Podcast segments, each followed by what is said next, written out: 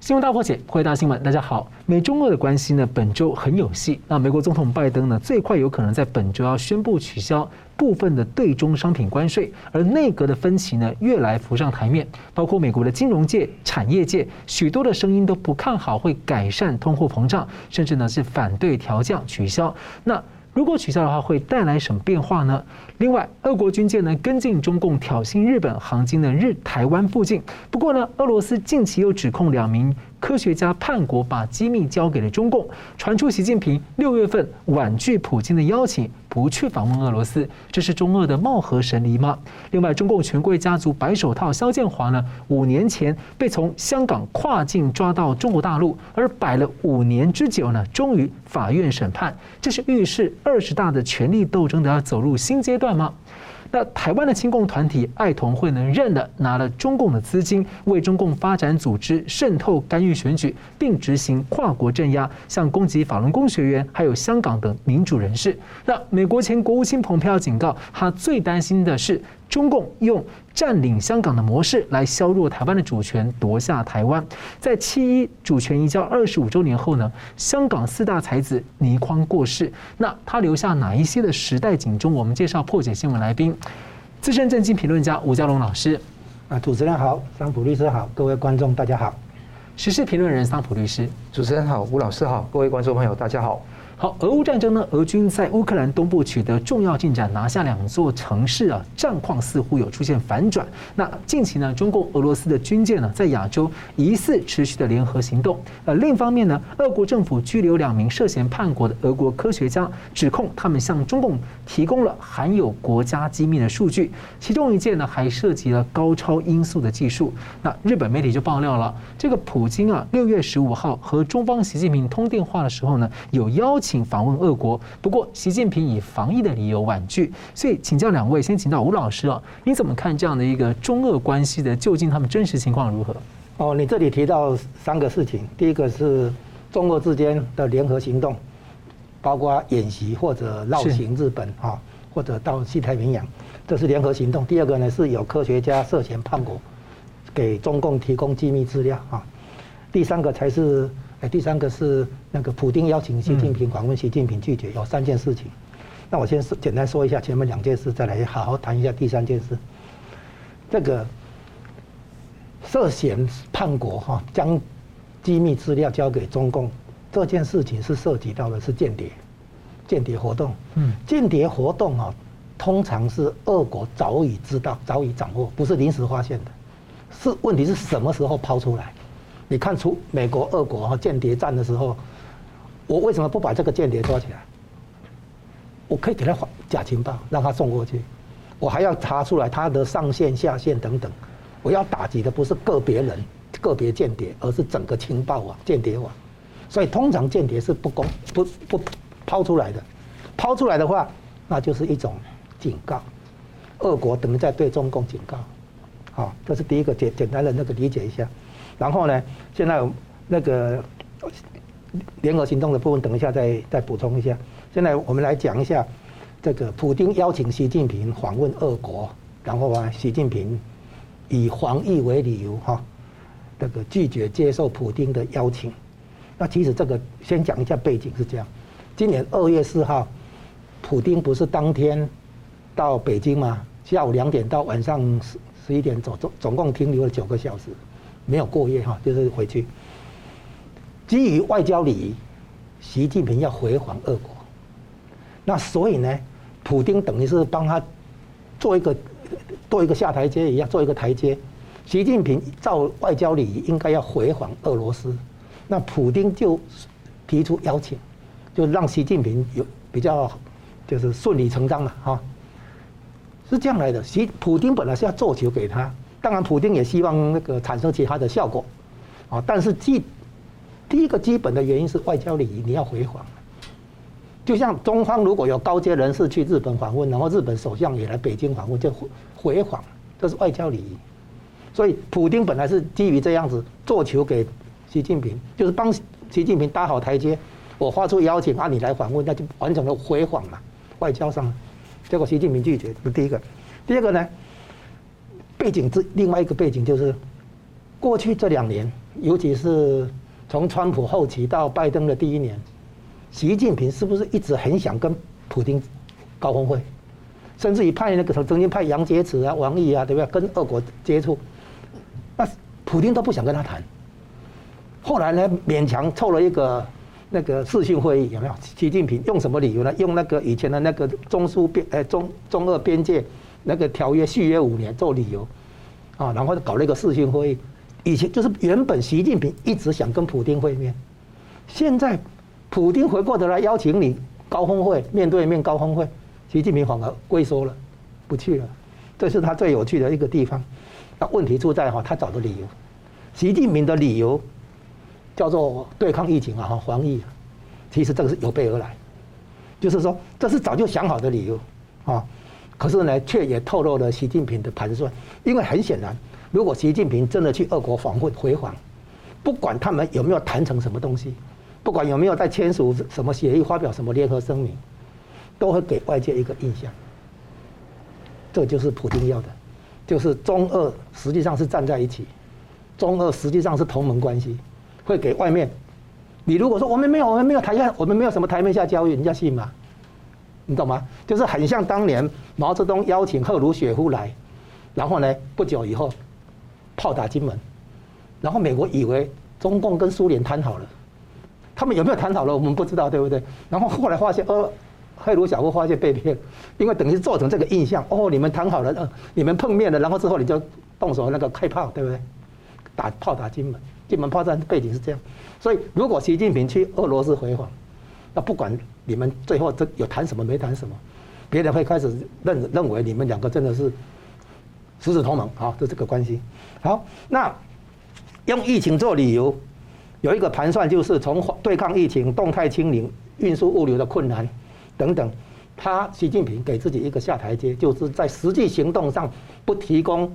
俄罗斯资源，不提不不去支持援助俄罗斯的那个侵略乌克兰的这个部分，中共不想有实际行动，啊，所以呢，用对抗疫情做理由，甚至于把上海封城都玩出来。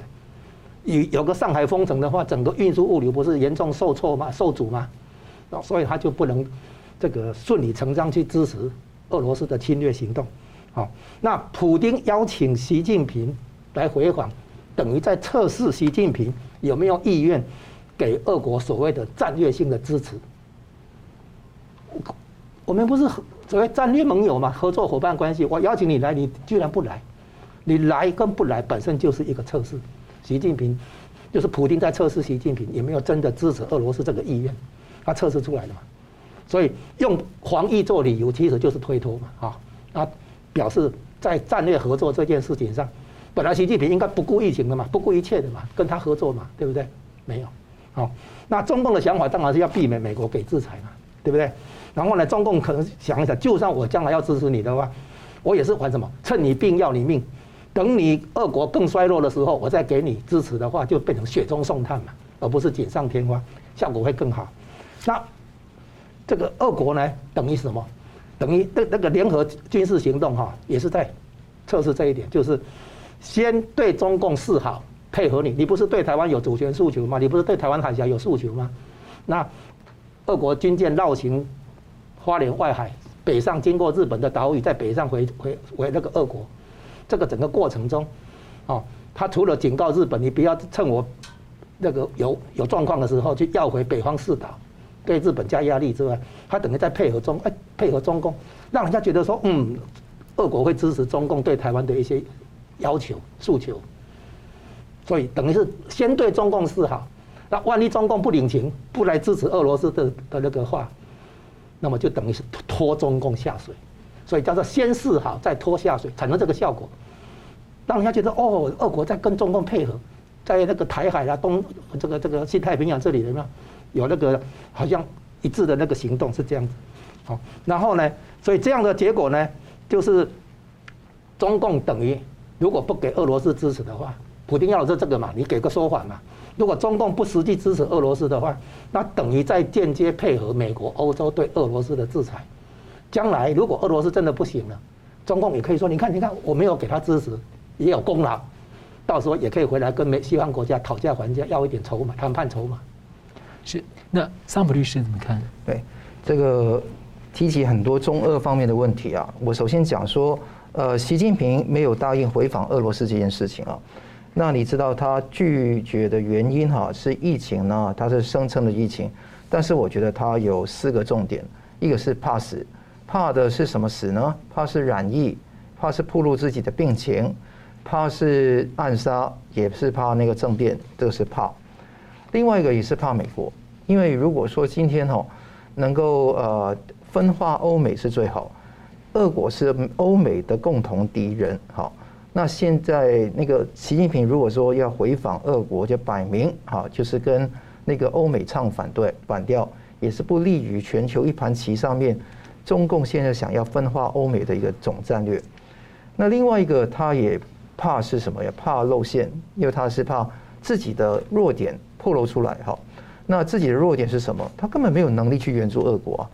你看那个中国的现在经济的状况、暴雷的问题，还有各方面的问题，他也没有这么多的那个精力可以去做。他可以逞强去做这个事情，但是我觉得他是要耗损很大的国力。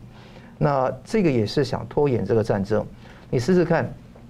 你想想看，美国是第一名，中国是第二名，俄罗斯是第三名的话。美国把俄罗斯拖进这个战争里面，消耗第三名的力量，那第二名是开心还是不开心？当然是开心的。所以这个中共现在是很乐见这个战争在拖，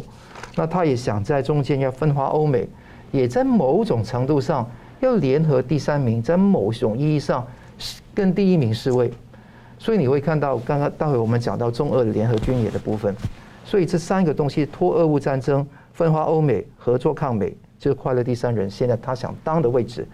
那但是但是当然你可以看到这个努力啊，基本上是不会这么容易哈，因为国际局势已经慢慢朝向两极化去发展。那刚刚谈到那个莫斯科拘留了两名那个涉嫌叛国的俄国的间谍的问题，记得有几个重点，他是指控这个 Dmitry Koker 这个科学家是曾经参与中国的科学的讲座，与中国国安机关合作。这个是第一个，第二个地方是七月三号，他是莫名其妙的在狱中去世，那声称是那个晚期的胰脏癌，但他知道说这个时间这么的敏感，是被毒杀还是怎么样，不知道，所以一个死亡，一个曝光中国，就好像刚刚吴老师说的，就是把这个时机挑出来警告中共，告诉你说你的事情我是看在眼里的，你不要以为说我跟你是一直朋友到底，没有这回事。所以一直我们在节目上都都主张啊，中俄并不是一个什么呃先烈凝成的友谊啊，朋友之类，绝对没有这个事，都是利益的交换跟结合。那你看到中俄之间有近期的很多的那些呃事情，在那个呃那个联合行动，在亚洲哈，你看到一六年六月中俄有一次，一八年一月，一八年的六月，还有今年的七月有一个中俄联合行动。你也知道说，这个是中俄第二次的联合行动，也是中国中共哈在日本窜扰日本的第四次了。那而且越演越烈。那你会看到说，六月二十三号那个时候是冲绳的卫灵节，当时候中共也派出他的巡防舰在那边串扰。那这一次七月四号，中俄的海军军舰一前一后，先有个俄国的巡防舰在那个钓鱼台的西南方去通过那个。日本的叫毗连区，好，就是那个临界区。那之后通过的时间就是早上七点零五分左右。那中共呢，就是七点的四十四分，有一艘海军的巡洋舰紧随其后，逗留在那个连接区大概呃六分钟的时间离开。那这俄俄军那个军舰还在留到八点多钟。所以你看得到，俄军是被日本盯上吗？不会，因为日本觉得他是躲台风的。那个日呃中共的军舰呢，是有意的去这样子配合来做，所以呃真的是躲台风吗？日本要去缓和跟俄罗斯的之间的关系，但是对中共是紧盯上的。事实如何不是重点，是政治的说辞才是重点。这个政治说辞是说，俄国我们不放在眼里，日本说是中共这个地方是故意故意挑衅，他要展现出的是日本有几个重点要说出来啊。第一个是据日本学者岛田洋一说的，这个是中共设想武力犯台的示威行动，是一个假想的一个作战，假定有事的情况。日本有事就是说，真的是出现了军事危机嘛？啊的情况的行行动。第二个事情是，俄中是串通好的，他好招的。先有俄先去中共的军舰在其后。第三个是军事这个恫吓会常态化，会变得持续化，这个会会有存在。第四个是日本一直主张钓鱼台是日本的国土，这个这个大家都知道啊。虽然中华民国台湾跟日本在这个地方有不同的立场，但日本一直主张这个钓鱼台列列屿是那个日本的领土。那中共一直声称他实质统治钓鱼台，所以这个事情是不是等于用一个敲山政府的方法去恫吓日本，说钓鱼台是中华人民共和国政权的，所以日本不属于你的。那俄国只是避台风，但我真的是守护它，我是驱逐这个俄舰离开这个地方，用这个方式来去彰显出它的那个主权。它是以警告俄舰的名义直闯毗连区，这个也不是第一次了，也是很多次在这边做，而且提升级数，以前是海警船，现在变成是军舰，所以日本是非常的在意的。日本的官房长官哈呃副长官那个木原诚二诚二也说发出了一个重大关切的声明。那更重要的是，中俄要对自由国家示威，因为自由国家在六月二十九号到八月四号有个 RIMPAC 环太平洋军演，二十六个全球最大的海上战争的演习也在这个地方。那你看到三十八个水面的舰艇，两万五千人，四艘的潜艇，七十架飞机，四九个国家的地面部队做反潜、反舰、制空战，偏偏没有中国跟俄国，连汤加都有。连澳澳澳洲都有，新加坡都有，秘鲁都有，韩国都有，日本都有，偏偏就没有中国跟俄罗斯。摆明自由世界要团结起来，要联合那些次要的那些啊，可能是半民主国家都要去一起做这个军演。所以这一次是中俄去跟 RIMPAC 示威的那个那个讯息非常重，希望大家能了解。现在一盘棋，但是你问我中俄能不能够得逞，当然不可能。现在是示威的阶段，但是我们要看会不会擦枪走火的风险，拭目以待。是，感谢我们休息一下，等下回来看这个拜登呢，究竟会不会取消这个对中的商品关税？那另外呢，肖建华案要开始呢，它意味着什么？休息一下，马上回来。欢迎回到新闻大破解。华尔街日报的消息呢，美国总统拜登呢，最快这个星期就要宣布解除部分对中国商品的关税，而且幅度呢，让外界猜测有可能高达三千亿的中国商品的范围。那么一些经济学家担忧啊，这样的做法呢，应对通货膨胀改善的效果并不好，而且呢，还会向北京发出混乱的信号。美国到底在想什么？而拜登政府内部的内阁呢的分歧也浮上了台面。那么产业界也持续的在施压白宫，涌进了各种声音，希望能够阻止。那么《金融时报》三日报道，目前考虑中的一项压力中的提案呢是双轨并行，一手削减呢或者降低部分消费品的关税，另一手增加或者提高其他产品的关税。那么接着呢，四号财政部发布说，财长叶伦呢通话中共副总理刘鹤，要关注北京的非市场经济的政策。所以请教张荣大哥，怎么看这个拜登政府这个决策？关于这个关税问题哈，还有叶伦跟李赫的谈话，我们一并把它那个解解读一下。首先呢，我们现在讲第一个问题，叫做关税跟现在的通膨啊无关。嗯，也就是说，你降关税、取消关税，对通膨的效果叫做微乎其微。嗯，好，那这个很快讲一下。这第一个就是说，拿关税去跟通膨连接，因为美国现在受受呃什么受伤于这个是通膨高通膨。那所以呢，这样做的话，仿佛在向选民暗示，就是那个川普加关税惹的祸啊，等于在把通膨的一部分责任推给这个关税，有这种含义啦，暗示哈。但但是，第一个，我为什么说关税跟通美国现在的通膨无关哈？三个理由。第一个，他这个加关税哈，经过国会讨论啊，经过一段程序也给企业界反映啊等等，最后定案之后了，它是一次性。比如说，我现在对五百亿美元的的中国出口产品，我第一波哈加二百分之二十五关税，以后二十五 percent 的关税没有再继续加，嗯，就是关税都是一次性，下次如果要动的话，又是经过一套程序，哦，要国会那边表决同意啊什么的，啊，所以呢，关税如果是一次性而不是一直持续的话，那跟油价不一样，嗯，油价有时候涨起来的话，我一直涨一直涨，对不对？那就有压力。如果油价只是一次性波动一下，一次性反应的话。不构成通膨压力。大家注意哈，通膨是指物价水准持续性的上升，而且是全面性的物价水准的持续性上升。如果你只是动一下，一次性上涨，然后呢，以后就停下来，对不对？这个是有物价上涨，但是没有通膨的压力，这概念要搞搞清楚。是物价有没有涨？还有，可是有没有通膨压力？没有，因为它一次性反应完毕啊。所以关税是一次性的，你除非说一直加嘛，那国会有没有一直加？没有啊，就是调整完了之后就停在那边嘛。啊，每一项产品的关税几乎都这样的。你要加的话可以啊，以后再重新走一趟程序啊。啊，第一，这是第一个。第二个呢？出口商就是国外的出口商会降价，以免产品到了美国加关税之后价格暴暴涨，对它的市场竞争地位不利。所以通常出口商会吞下关税的，啊，然后呢，所以表面上是进口商交没有错，但是它其实它从出口商那边降价，啊，所以呢，因为它要维持价价格竞争力嘛，在市场上，如果你中国的产品涨价的话，那可能消费者会买其他国家的进口品，啊。这样子，然后呢，再讲一个重点。这一次美国高通膨有几个重要的那个来源，第一个油价，第二个粮食价格，再来呢这个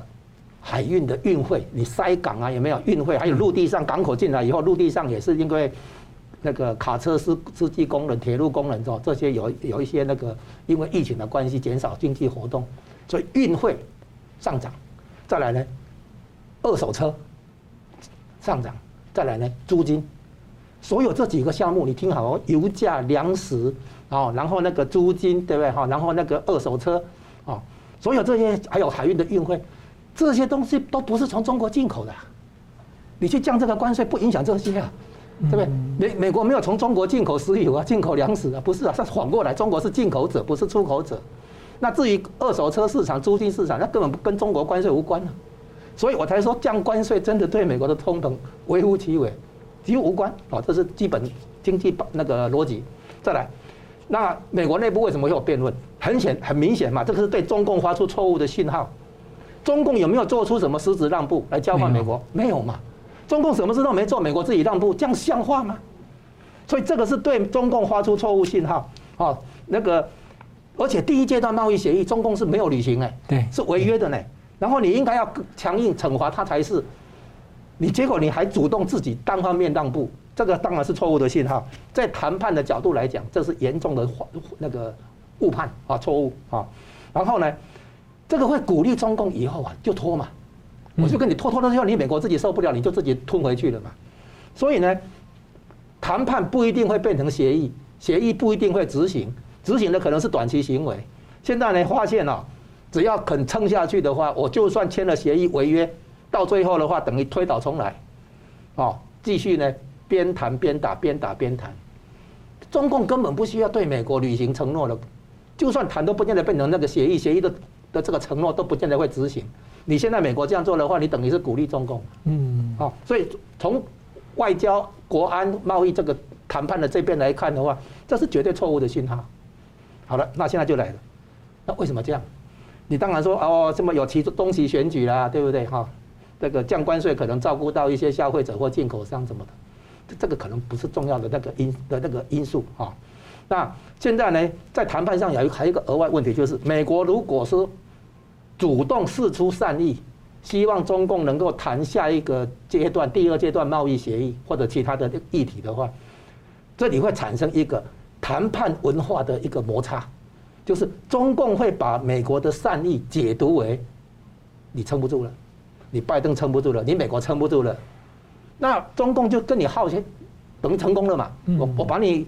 我我把你拖到你不得不改变嘛，我根本不用做出什么让步，你就自己让步了嘛。所以这个在谈判在在国家安全这个领域，不是经已经不是经济关税通膨这个考虑了哈，在政治上国家国家安全上谈判上的考虑来讲，这是很不妥当的一个做法。啊，然后呢，肯定有其可能有其他考虑，那我们现在只能猜测一下，啊，因为那个降低或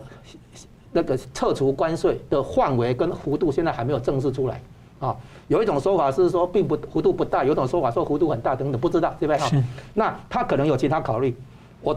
推想了两个，哎，三个情况，第一个情况，这可能是拜登政府跟中共内部的一股势力的暗盘交易。就是对反击势力，你们如果把习近平换下来，因为现在进入二十大的短兵相接，如果你们把习近平换下来，我将来可以在关税上那个回报，哦，这是对习近平内部的那个对手，党党内对手发信号，这第一个，表示等于在不断的发信号说，对不对？我可能降关税啊，你们如果就是你们如果成功的把习近平换下来的话，你们迎接的局面就是美国对你们示好降关税，这个或取消关税，这第一个。第二个呢，现在美国也很也很清楚一件事情，中国经济真的不行了。现在好几个危机同时爆发，哦，包括失业的危机，包括债务的危机，对？包括房地产风暴，地方政府的财政，对不对？还有呢，那个资金在外逃，银行现在现在可能也付不出来，哦，被被挤兑。现在中国的内部的经济已经走走向崩溃，在这种情况下会出现一个问题，叫做经济难民或者难民。那中国的人口那么多，难民一出来，像现在现在连上海人都在准备逃嘛，准备那个那个移民啊干什么的，准备离开中国嘛。所以如果很多人选择离开中国的话，我们称为难民或者经济难民，它会产生一个问题，就是对中国周边的美国盟友构成严重的那个困扰。比如说，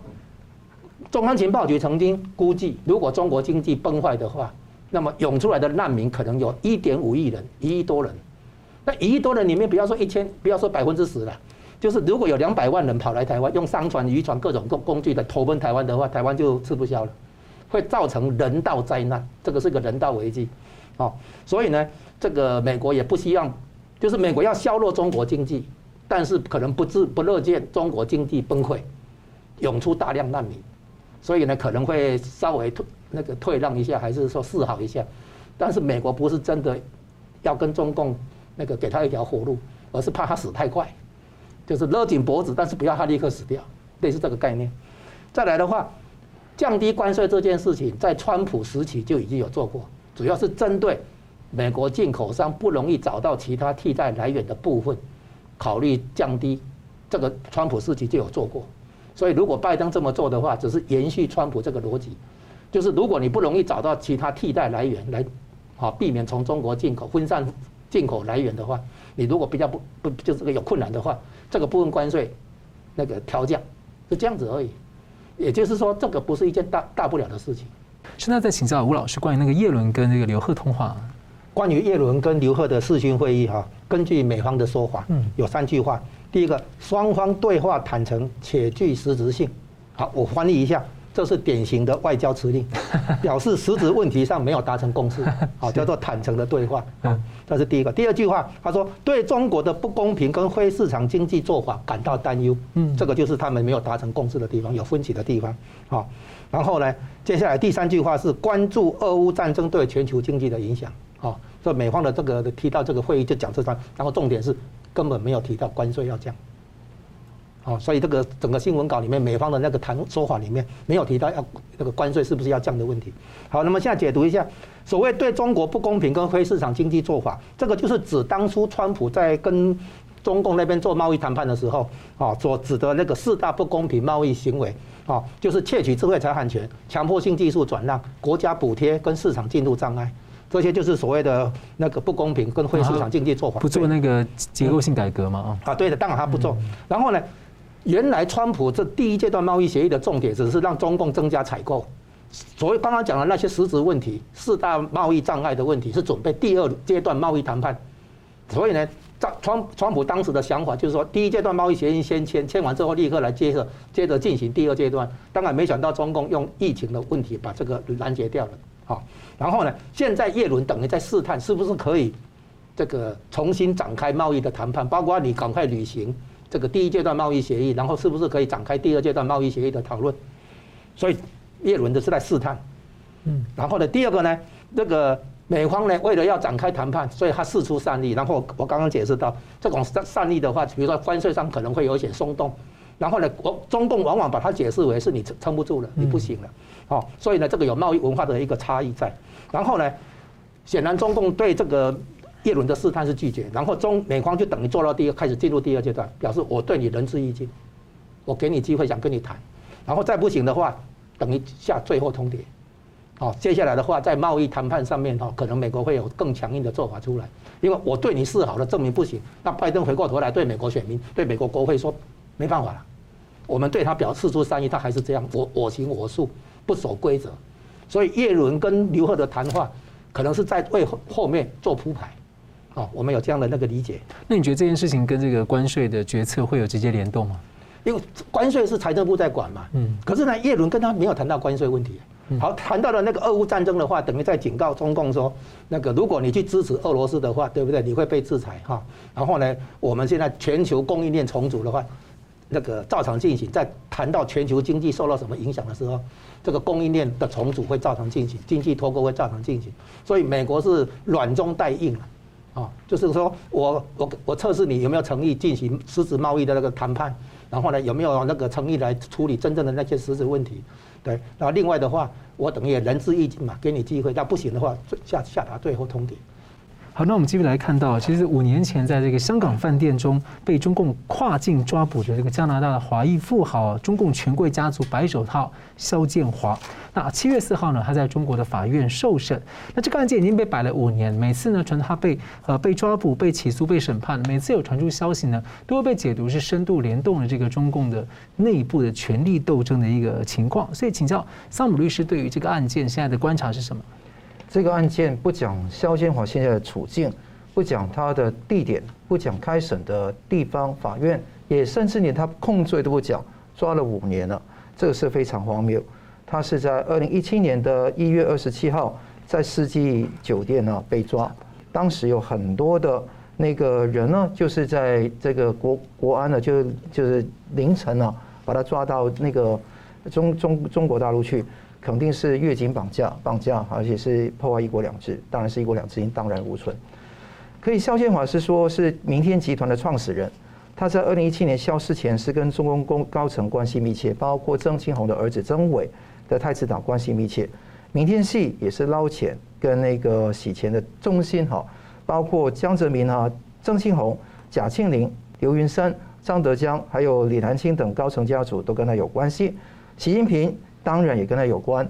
温家宝当然也跟他有关，习近平的姐姐啊，齐乔乔跟那个邓家贵也跟他有关。但是当然，习近平想拆解他的金融帝国，因为这金融帝国全盛时期有四十家金融企业，它坐拥三兆元人民币，可以非常的多。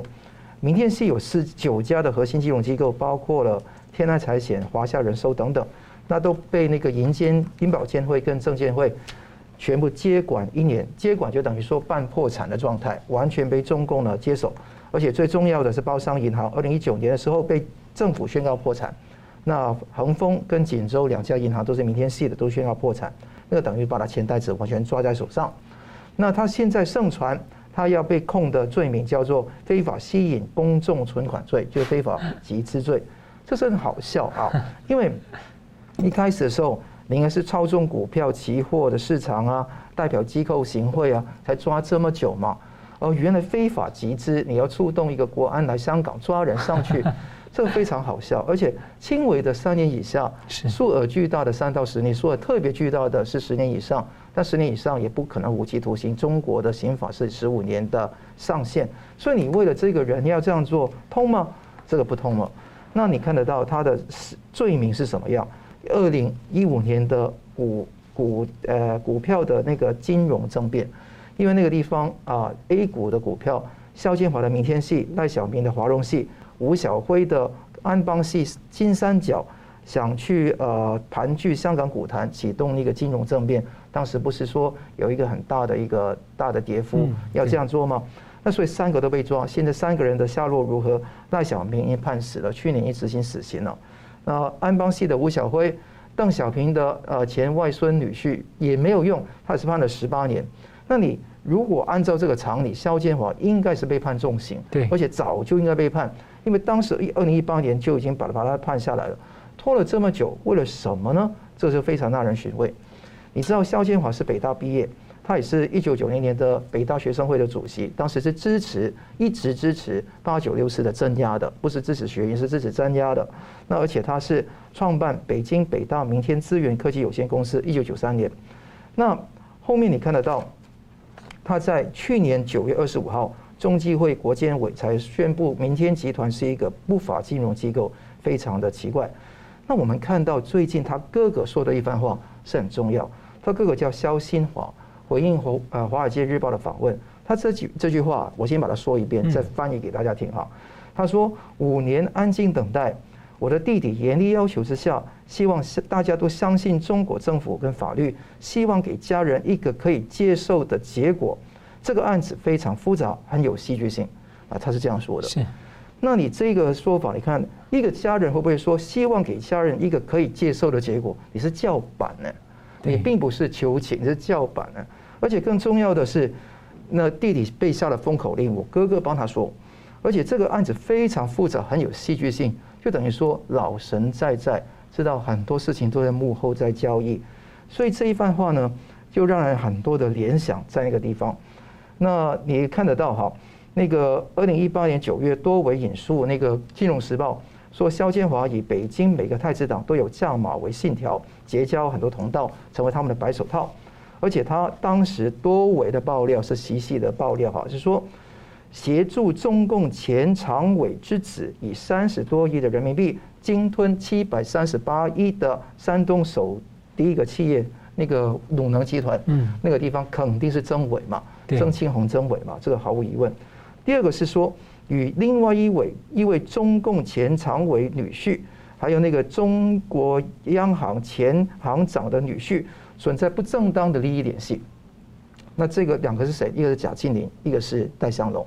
所以这一些系列的人都是跟上海帮江曾系统的人非常有关系。那这个地方敲山政府抓了他，讲了，但没有行动，所以时间点才是重点。那到现在来讲，正式审判在二零一八年一直拖拖到现在，大概接近四年时间了。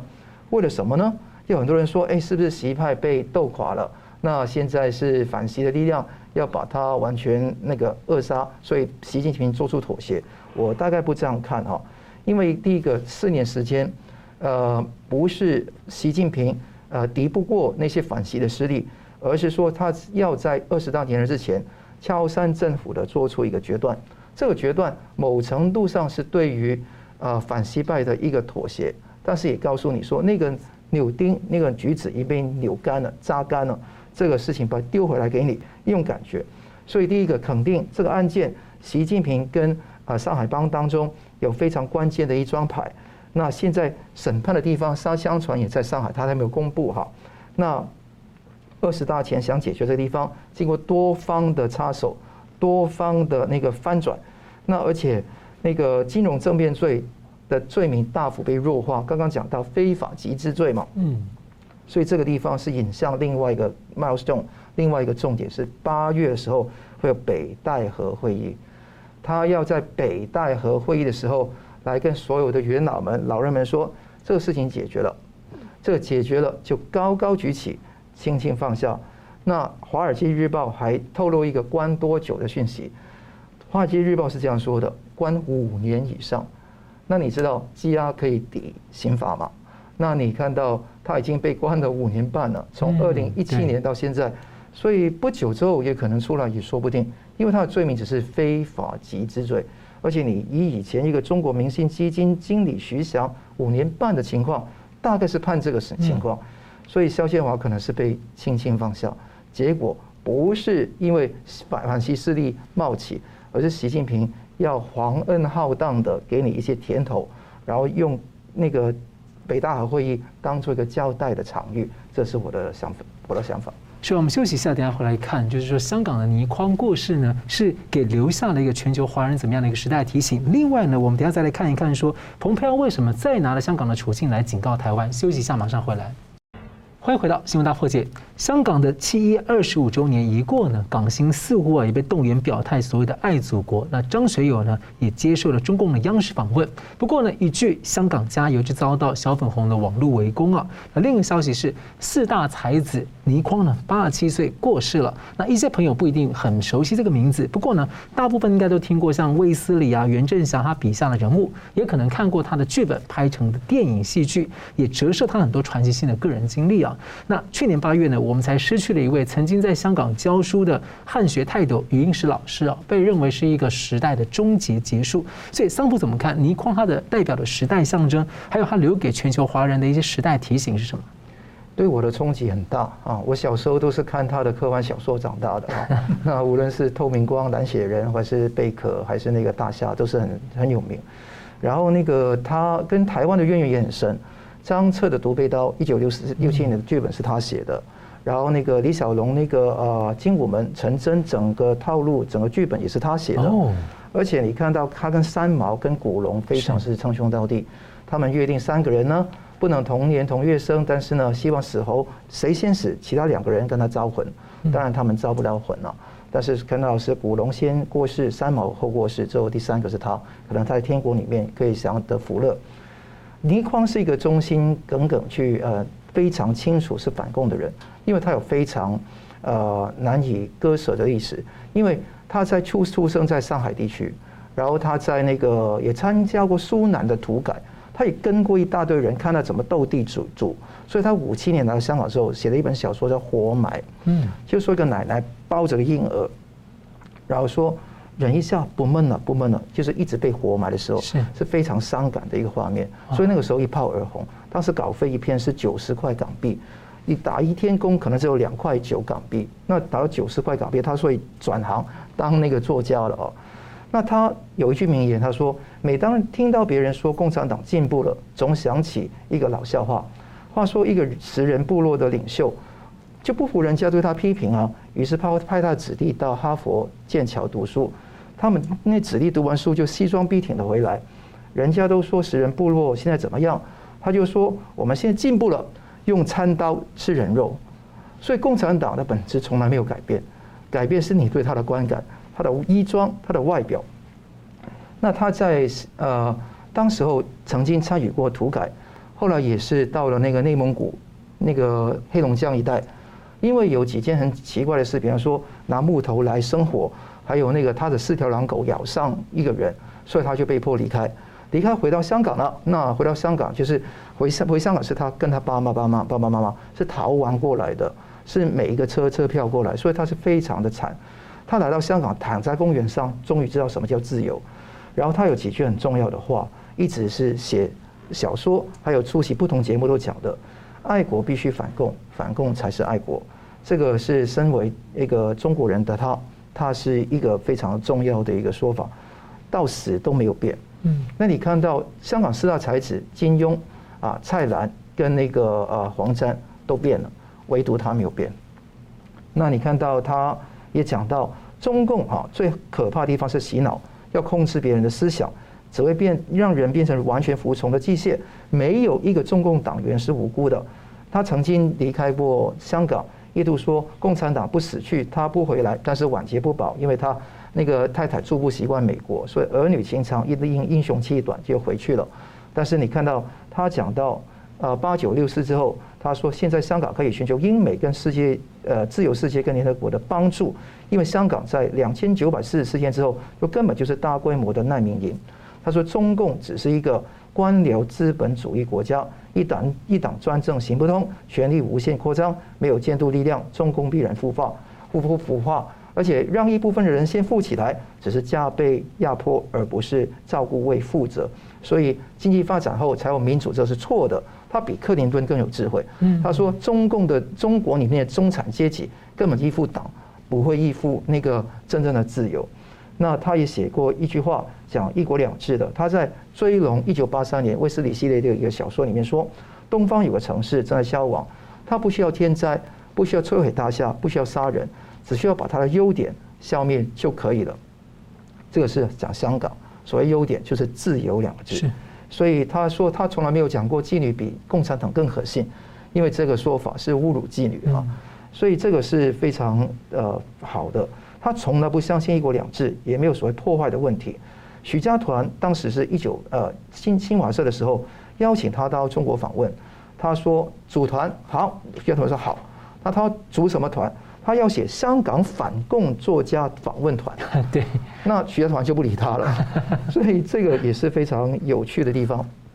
那他说，如果不是到当时的香港，非但没有机会写作，连活下去的机会都没有。所以他感激香港，也身为一个香港人。那现在当然香港今非昔比，他在这个时候离开，可能是一种解脱。我们永远都会怀念这一位有智慧的老人，李光先生。在中共的步步骗局拿下香港之后呢，我们都认为世界跟台湾很震惊，也会警惕的时候，但蓬佩奥呢又发了警告。他说他很担心的，他不是共军直接会登陆台湾等等的，他最担心的是中共用占领香港方式，通过宣传、情报攻势、掌握安全单位，还有对人民还有控制政权，让台湾适时成为中共国的一部分。几年之后呢，台湾的主权就会被削弱。那日前就有媒体曝光了，亲共团体呢。爱国同心会在台湾有人称它是黑心会了，那。这个台湾的检方要扩大侦办，因为呢，张秀叶秘书长就他的秘书长呢，在潜逃大陆前已经供出了会长呢收取了中共国台办还有各省台办的经费，那吸收大陆配偶啊，找人参选，攻击法轮功学员，还有恐吓香港民主人士，形同在为中共执行渗透、干预选举、跨国镇压。那其实，在香港就有一个类似叫做青年关爱协会，在一般一些国家呢，也有类似这样的一个组织哦。所以，请教两位，先请教吴老师，你怎么看蓬佩奥这时候发？出这样的警告啊，还有就是从媒体披露这个像同心会的案件这样，您觉得说有什么迹象是我们特别要小心的？蓬佩奥的这个谈话，其实是他整个谈话里面哈，有关台湾的一个部分，有一些新的说法，那就是说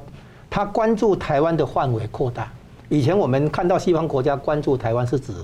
和平与安全受到挑战、受到威胁，是军事上可能会有冲突。现在他不是，他现在讲的是可能中共哈不。不用军队直接来攻打跟登陆占领台湾，啊，然后呢，不用大炮，而是用宣传、用情报、用那个我们现在综合讲叫做红色渗透，嗯，哦，用红色渗透的方法介入选举，啊，甚至于跨国逮捕跟镇压等等，这些不是军事行动的这种行动，来实质那个渗透台湾、控制台湾，所以美蓬佩奥在讲的是实质控制这四个字，那这个表示什么？表示美国对台湾的关注范围扩大了，以前都是优先讲不是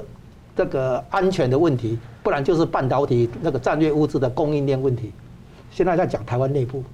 啊，就是说应对，然后这个呢，蓬佩奥这个讲话有关台湾可能不是被直接军事攻击，而是被渗透以后被中共实质影响跟控制，这个谈话其实大家呼应安倍曾经讲过。安倍在解释，他先讲了两句话。第一句话是叫做“台湾有事就是日本有事，就是日美同盟有事”。后来他又在几天后接受媒体访问的时候解释什么叫“台湾有事”。他说：“你不除了军事攻击之军事行动之外，啊，还有什么海空封锁，啊，然后呢，比如说那个网络攻击、斩首行动，在台湾内部内部制造动乱，嗯，这个都算台湾有事，嗯。”蓬佩要讲的事情就是呼应安倍这个台湾有事这个概念，是，哎，这样子是也是台湾有事。你透过渗透介入选举，找大陆配偶来，已经有中华民国身份证的人哈，也也参选啊什么什么，所以这些东西是都是使美国怕失对失去对台湾的实质控制，台湾的实质控制被中共拿过去了，他在担心这个问题。好，那这个问题呢，当然现在开始会针对红色渗透，会去办那个爱国同心会了哈，一些拿中共国台办的钱啊，在台湾做活动的这些组织的哈。那可是蓬佩奥，其实他的整个讲话里面是为美国全方位的描绘出美国的国家安全策略，哦，界定美国的国家利益。其中有关这个西太平洋这边部分，我们都知道，原先有一个根据印太战略来提出一个四方安全对话。四方安全对话呢，可能将来将来要跟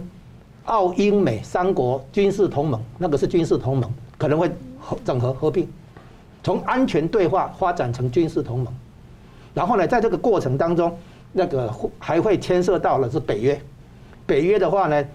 蓬佩要提到三个灯塔，自由的灯塔，就从乌克兰、以色列跟台湾，啊，然后这个就把北约跟印太地区串起来。啊，然后呢，他还提到这个印太安全架构已经具对欧洲的也是重重要利益，所以他现在发展的安印太安全架构加了加上个字，叫做扩大的扩大的印太安全架构，啊，把四方安全对话跟澳英美同盟整合以后，再去跟北约整合或者串联串起来，那这个军事上的这些安共同防卫条约跟那个军事同盟这样的一个条约跟组织化、机制化，最后会产生一个政治面的叫做全球自由联盟。那这个就是我以前在这个节目上可能提过的，就是这是联合国二点零，就是民主国家之间的联合国。好，这个变变成说，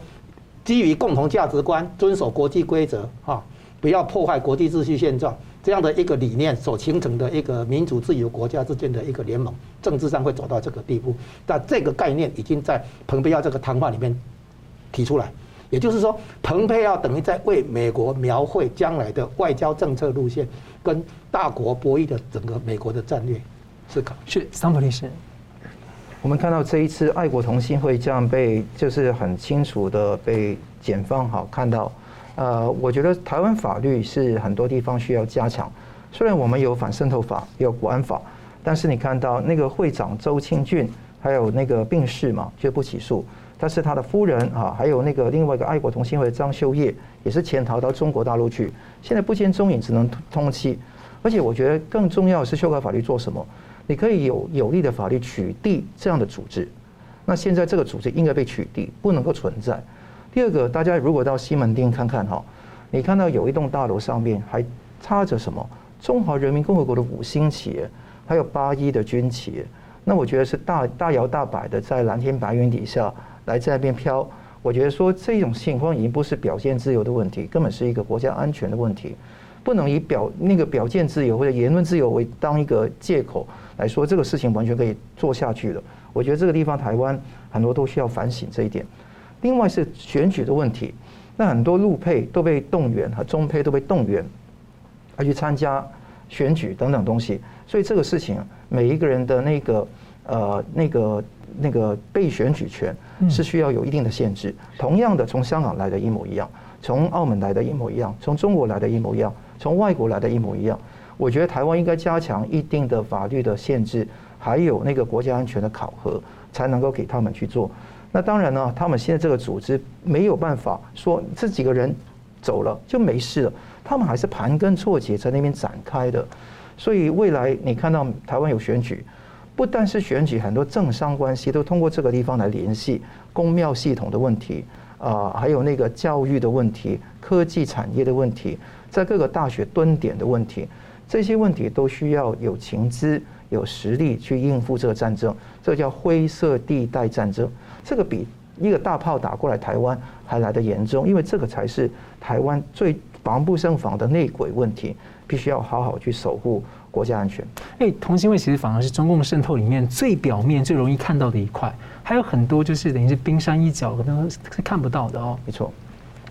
好了，非常感谢。我们这个节目最后呢，请两位跟我一分钟总结今天的讨论。先请吴老师。哎我们提到那个习近平拒绝普京的邀访，我们提到可能拜登在考虑是不是降低或取消某一部分的对中国客的关税，啊，然后我们也提到蓬佩奥的这个独立日谈话。啊，其实蓬佩奥的独立日谈话归结到，诶，联系到台湾的时候，他也提到，台湾如果被中共拿下的话，那么后面的关岛跟夏威夷其实无险可守，也呼应我之前在这个节目上提过的战略思考。然后呢，还会影响到日本、韩国、澳洲、南太平洋，哦，南海。所以呢，他说这个其实台湾问题不是一个单纯的这个，啊，台湾跟大陆两岸关系的一个问题。而是一个相当复杂的一个地缘政治问题，啊，而且背后也涉及到说这个主权啊的现状是不是要被推翻？所以美国现在在台湾的问题上，以及在乌克兰问题上一样，就是提出一个这个反对任何一方片面以武力改变国际秩序现状。然后呢，从乌克兰得到的教训就是不能等战争发生之后再来反抗，再来这个反制，而是要阻止事前就阻止战争的发生。所以台湾要在这个问题上面要能够发展强大武力哈，去制止、制约中共的军事冒险，啊，对台湾的野心，而不是在那边那个单纯的那个这个准买军军火准备他打来之后，我们承受第一击之后再去反击，不是这样。所以联系到内部的那个部分，我们也要应对到可能的红色渗透，严厉来对付这种潜在的威胁。是蓬佩奥也在重申说，还是觉得说，其实就应该要承认中华民国这个台湾这个国家地位。那同样问题请教这个桑普律师。捍卫呃中华民国台湾的主权是非常重要，尤其是呃现在是红色渗透非常厉害，叫做是超限战，还有瑞士地的问题。啊，同时你看到倪匡先生的事实，你看得到反共的意识的坚持很重要。那今天我们谈到五个不同的问题了，那我我补充一下是说，对美国现在很多的想法是内政归内政的批判归内政，外交还是好的，就是内政好，哎，内政不好，外交好。其实你要知道，内政内政跟外交是联动的，外交往往是内政的延伸。而且内政出现的问题，比方说你控制不了通膨、升息、经济衰退等等问题，那你延伸到外交，因为你会用中国的那个关税的问题来说话嘛，而且那个是完全没关的事情，所以这些事情会联动，还有选举的考量，就会形成非常复杂的局面。所以呃，越到选举的时候，越这些风险危机因素就会兴起来。但是当然，台湾要跟自由的美国同行。但是我们不代表说我们对美国的政治就不批判，是两回事情。所以我们希望说大家越遵从自由民主的价值，反共的价值非常重要。是好的，我们非常感谢两位来宾的分析，还有感谢观众朋友的参与。新闻大破解，我们每周三五再见。如果您喜欢我们的节目呢，请留言、按赞、订阅、分享，并开启小铃铛。那么，感谢各位呢长期对我们的支持。新闻大破解团队呢将持续为您制作更优质的节目。